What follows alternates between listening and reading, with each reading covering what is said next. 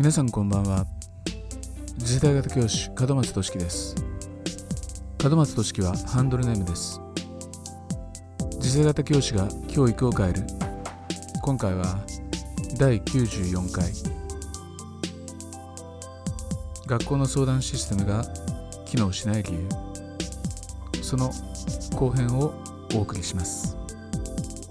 では早速いきましょう。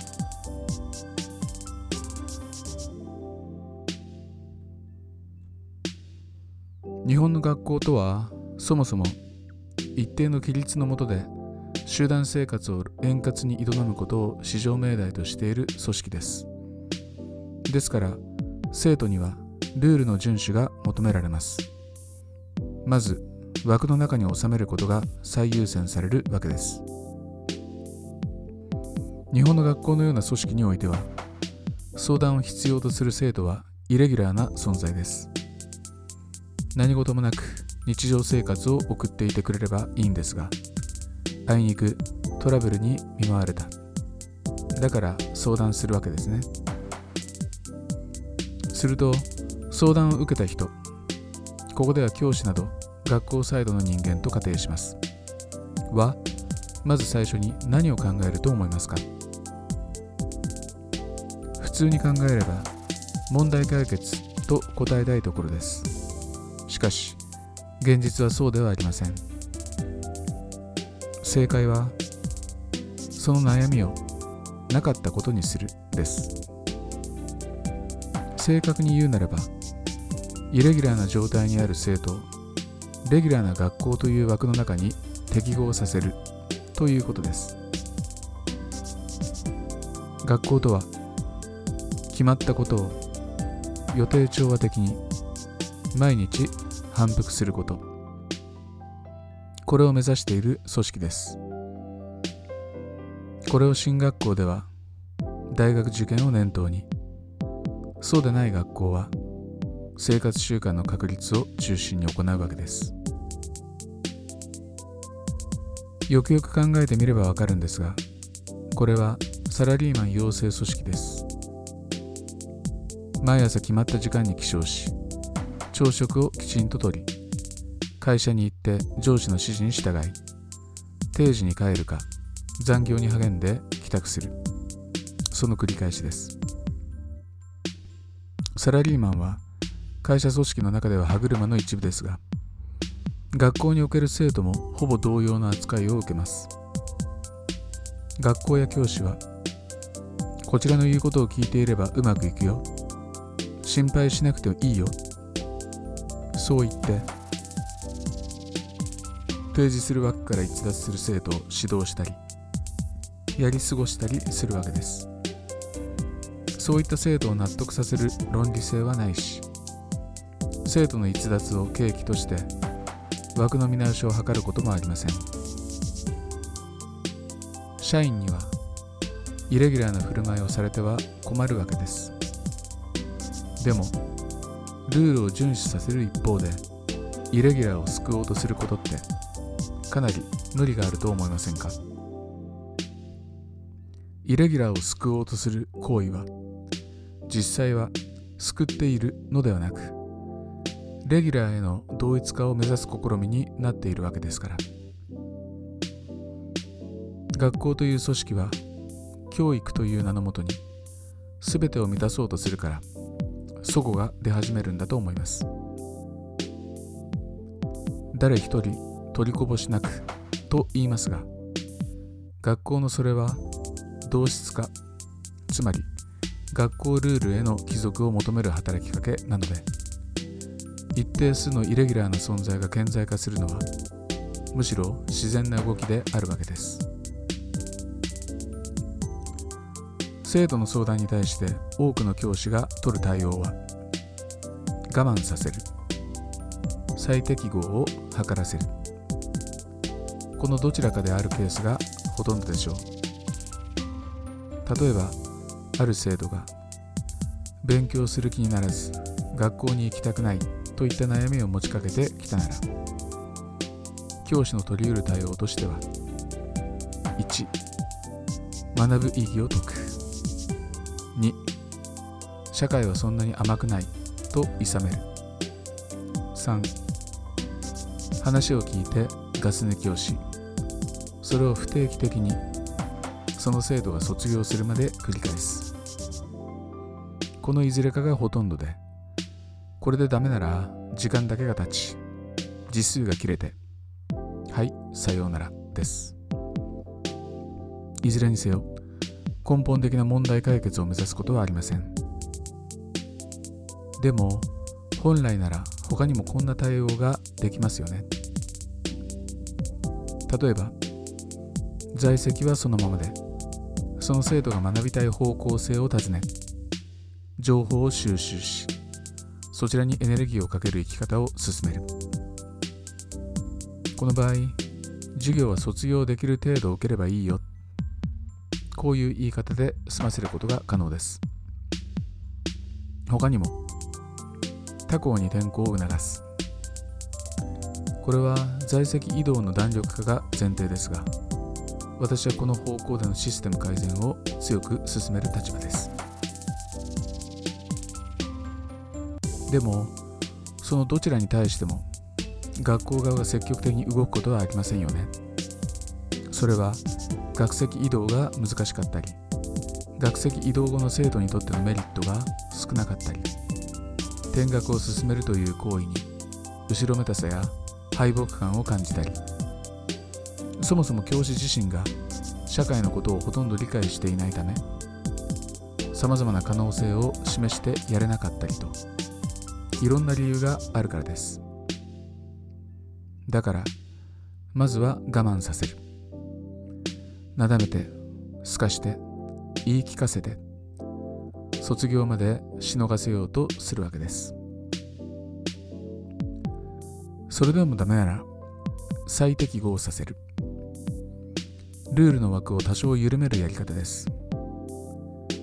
勉強する気にならず学校に行きたくないなら教室以外の別室で自習してればいいよ。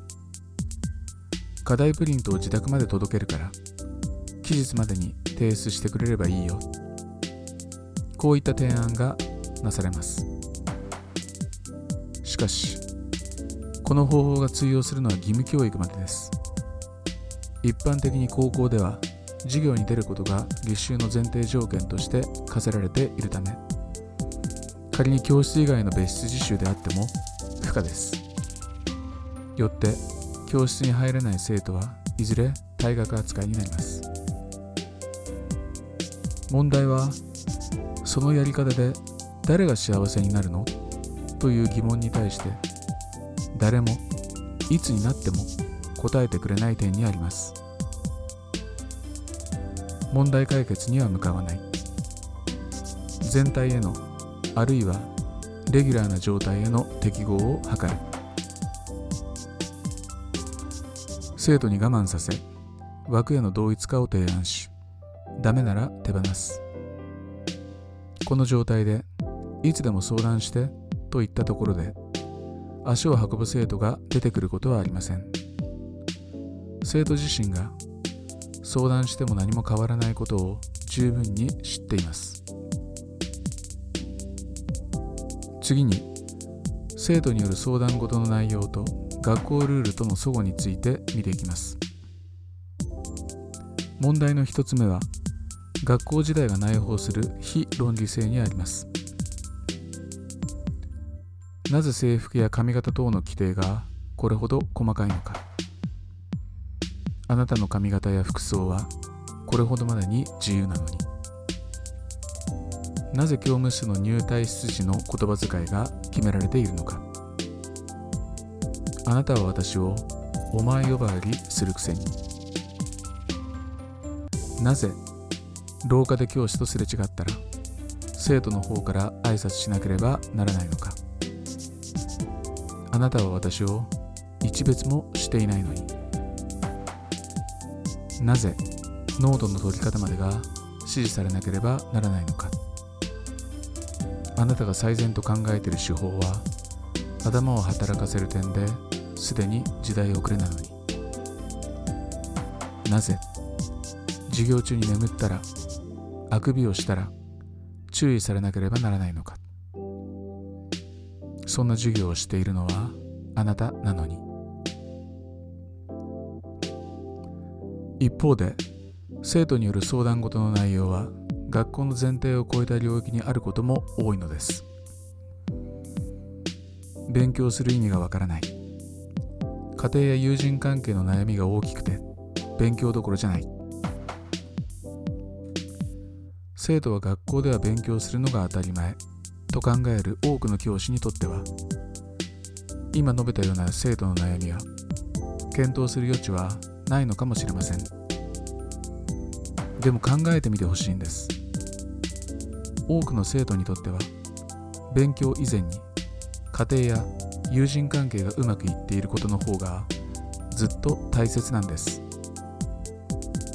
成績アップを最重要と考えている生徒ですらその背景には保護者からの過度のプレッシャーにさらされていたりすることがあるわけです。裏を返せば生徒一人一人にとっての最優先事項を手こ入れすれば学校生活全般はうまくいきます。よってフォーカスすべきは個々の生徒にとっての最優先事項を把握しあるいは自覚させ手こ入れする。課題解決に向けて話し合う。これだけです。生徒が抱える悩みの根っこの部分本質的な部分に光を当て共に解決に向けて知恵を出し合う。教師は同伴者として考え続ける。解決するのは生徒自身です。おそらく実際に解決しないまま生徒が卒業を迎えることになるケースが多いでしょう。しかしこの経験が生徒には生き抜く力を教師には最高の仕事をしているという実感を与えるのです。ここまで生徒が悩みを相談できない理由と背景そして打開策について述べてきました。私は相談とは意思表示であると思います。誰かに悩みを打ち明ける行為と考えると重くなりがちですがそれ以前に自分の今の気持ちを伝える現状での問題意識を伝える行為ですよね。学校という場では生徒に対して意思表示の機会が実質的に与えられていません。それは今まで述べてきたようにそもそも学校が生徒による意思表示を実現させない要素が揃っている場所であるからです。教師は生徒にとって永遠の評価者であり同調圧力と集団あるいはルールへの同一化が強く働く中でさまつな点にばかり目を向け本質的な対話をせず問題を先送りする。ならば学校現場における生徒の相談の活性化を形式的に図ろうとしても実現することはないでしょう。よく考えてみてほしいんですが人が大勢いればイレギュラーな存在が出るのは当たり前です。だから学校は大勢の生徒をまとめる方向で動いてはならないんです。本当の意味でのダイバーシティを社会全体で実現するためにはまず公教育である学校レベルで